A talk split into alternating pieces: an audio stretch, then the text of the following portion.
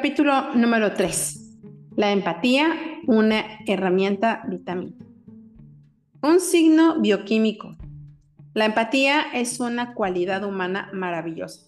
Supone la capacidad de poner en el lugar del otro y conectar con él y con sus emociones. Cuando uno se topa con alguien que sufre y siente empatía hacia esa persona, el cerebro segrega oxitocina, de forma natural, activándose el sentimiento de generosidad.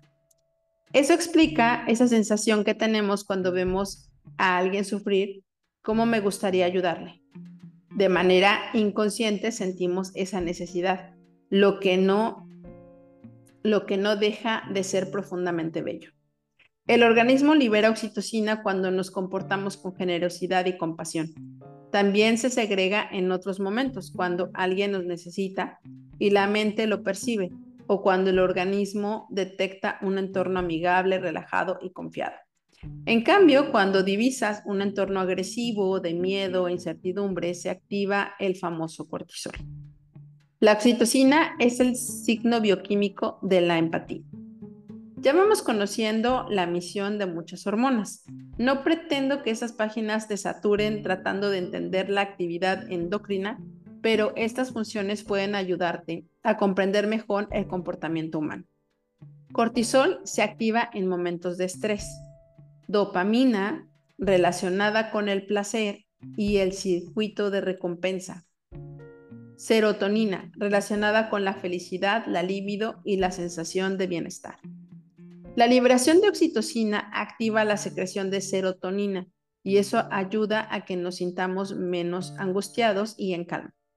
La dopamina también se estimula en esos momentos y nos genera un enganche para querer volver a repetir una actividad, ya que nos genera placer y nos ayuda a sentirnos bien con otra persona.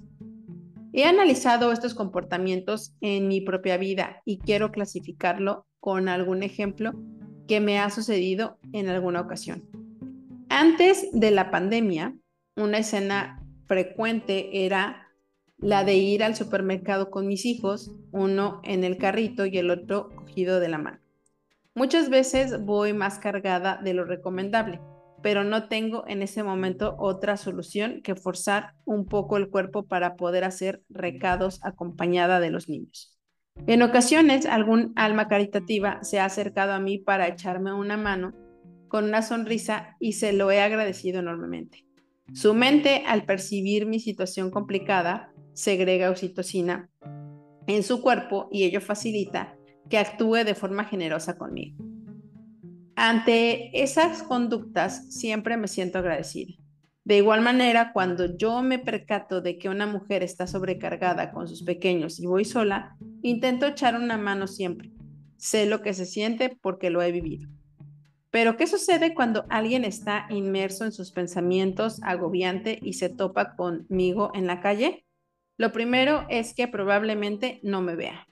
No detecte mi presencia porque vaya centrado en sus preocupaciones. Sus altos niveles de cortisol le hacen estar enfocado en lo que ocupa, no prestando atención en su entorno ni a los demás. No es egoísmo, es que su mente está en otra cosa. La otra posibilidad es que esa persona estresada, si se percata de mi situación y en su estado de agitación mental, sea incapaz de ayudar. Ese cortisol elevado inhibe la segregación de oxitocina. Y lo lógico, fisiológicamente hablando, es que su mente no conecte con mi situación. Si además esa persona que se cruza conmigo, en lugar de ser una madre de familia numerosa que ha tenido experiencias similares, es alguien soltero de cuarenta y tantos, sin hermanos, ni tampoco hijos, prácticamente será invisible a sus ojos. Piensa en ti, en esas veces que estás estresado, inundando de preocupaciones y con la mente en estado de alerta. En esos momentos te cuesta mucho más conectar con los problemas y situaciones de los demás. Empatizas menos. Mucho cortisol, mucha angustia. Poca oxitocina, poca confianza. La oxitocina tiene la capacidad de sofocar la zona del cerebro encargada de regular la ansiedad, la amígdala. Esto significa que en una persona con ansiedad o fobia social que es capaz de activar su círculo de oxitocina aliviará la angustia que siente. La oxitocina ayuda a rebajar los niveles de estrés y tener una actitud más positiva. Por ejemplo, en el caso de una mujer que durante la lactancia siente bienestar y tranquilidad, o cuando alguien está pasando por un momento de gran angustia y de repente esa persona vitamina la abraza de forma especial y parece que el mundo es un lugar más amigable y cercano, todo mejora. Ser capaz de liberar oxitocina en un instante de tensión social o de angustia mitiga el miedo que nos produce esa situación. Imagina que tienes que hacer una presentación o dar una conferencia en público durante, delante de mucha gente y notas un nudo en el estómago y en medio y el miedo te paraliza. Tienes el cortisol por los aires. De repente te encuentras con una cara conocida y amable que te sonríe y te muestra su apoyo. De golpe, los niveles de, cortisol comienzan a disminuir. La amígdala se alivia y se siente más confiada y tranquila. En muchas ocasiones hay maneras de desactivar estos cuadros de alerta pero conocer los beneficios de la oxitocina es útil y eficaz para lograr. Si una persona se encuentra en una situación de miedo, percibir un abrazo o una muestra de afecto vitamina va a disminuir la angustia y se sentirá más confiada de hacer frente a este desafío. Entender ese mecanismo de la mente ayuda a interpretar de modo correcto muchas situaciones. Las personas que viven preocupadas, estresadas por motivos profesionales o paralizadas por el miedo o la incertidumbre, bloquean la secreción de oxitocina y por tanto son incapaces de empatizar. Desde un punto de vista puramente evolutivo, tiene su lógica. Cuando hemos visto si el cerebro percibe que estás en una situación de riesgo para tu supervivencia, lo correcto es focalizarte en superarla. En esta coyuntura, dispersar tu atención y tus energías con los problemas emocionales de otros es altamente ineficiente. Si estás huyendo de alguien que te persigue por la calle, lo último que vas a hacer es fijarte en el pobre que pide dinero en la puerta de la iglesia. Esos mecanismos bioquímicos en cierto modo justifican el egoísmo en situaciones límite y por otra parte nos obliga a valorar todavía más a las personas que en esos momentos son capaces de estar pendientes de los otros. ¿Qué nos pone en estado de alerta? Gran parte de lo que nos preocupa y nos pone en estado de alerta y por tanto de lo que nos impide estar pendientes en nuestra familia, amigos o compañeros es digital o incluso puramente imaginario. La imaginación, como decía Santa Teresa de Jesús, es la loca de la casa. Desbocada, puede jugarnos malas pasadas y ocupar y bloquear la mente con preocupaciones irreales.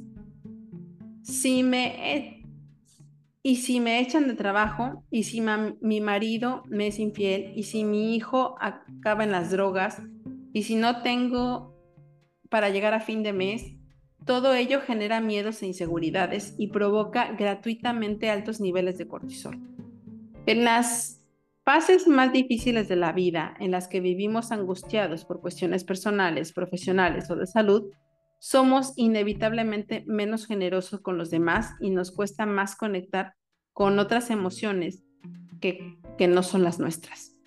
El mundo digital se ha convertido en una fuente prácticamente inagotable de estados de alerta Incluso los avisos que nos llegan a la pantalla del teléfono se denominan así, alertas. Ese aluvión de noticias, notificaciones y mensajes que nos bombardean a través del teléfono, el email y las redes sociales conduce de forma inevitable a la mente a un estado de alerta constante. Es el famoso FOMO, Fear or Missing Out, miedo a perderse algo. ¿Me querrán? ¿Les habrá gustado mi foto? ¿Habrá pasado algo grave en el mundo? ¿Me habrán contestado de esa oferta de trabajo? ¿Habrá subido, bajado la bolsa? De repente, el organismo y el estado de ánimo dependen de lo que nos llega a través de las pantallas. Nos hemos convertido en una sociedad adicta y por otro lado muy dependiente de las emociones. Solo reaccionamos y nos movemos si hay una emoción como, como fuerza motriz. La cantidad y la relevancia de los estímulos que están percibiendo de forma constante hacen que cada vez seamos menos sensibles a las señales más sutiles y a los matices. Necesitamos grandes noticias o grandes estímulos para reaccionar, lo que a la vez genera un círculo vicioso en el que la intensidad va incrementándose. Eso significa también que, que haya cada vez más personas, sobre todo jóvenes, que no encuentran estímulos suficientes en su vida ordinaria y buscan soluciones cada vez más extremas. Emotividad con estado de alerta manteniendo es un binomio que nos impide conectar en ocasiones con lo importante y esencial de la vida. En una era hiperdigitalizada, vivir pendientes de los dispositivos disminuye nuestra capacidad empática. La oxitocina, para segregarse, precisa una señal, un estímulo externo que proviene de la percepción del entorno. Si uno percibe tranquilidad, seguridad, confianza o conexión con la persona de enfrente, libera oxitocina. Efectivamente, la empatía va acompañada de la confianza. Si confías, tienes más capacidad de ponerte en el lugar del otro. Y hasta aquí llegamos al capítulo número 3. Nos escuchamos en el capítulo número 4.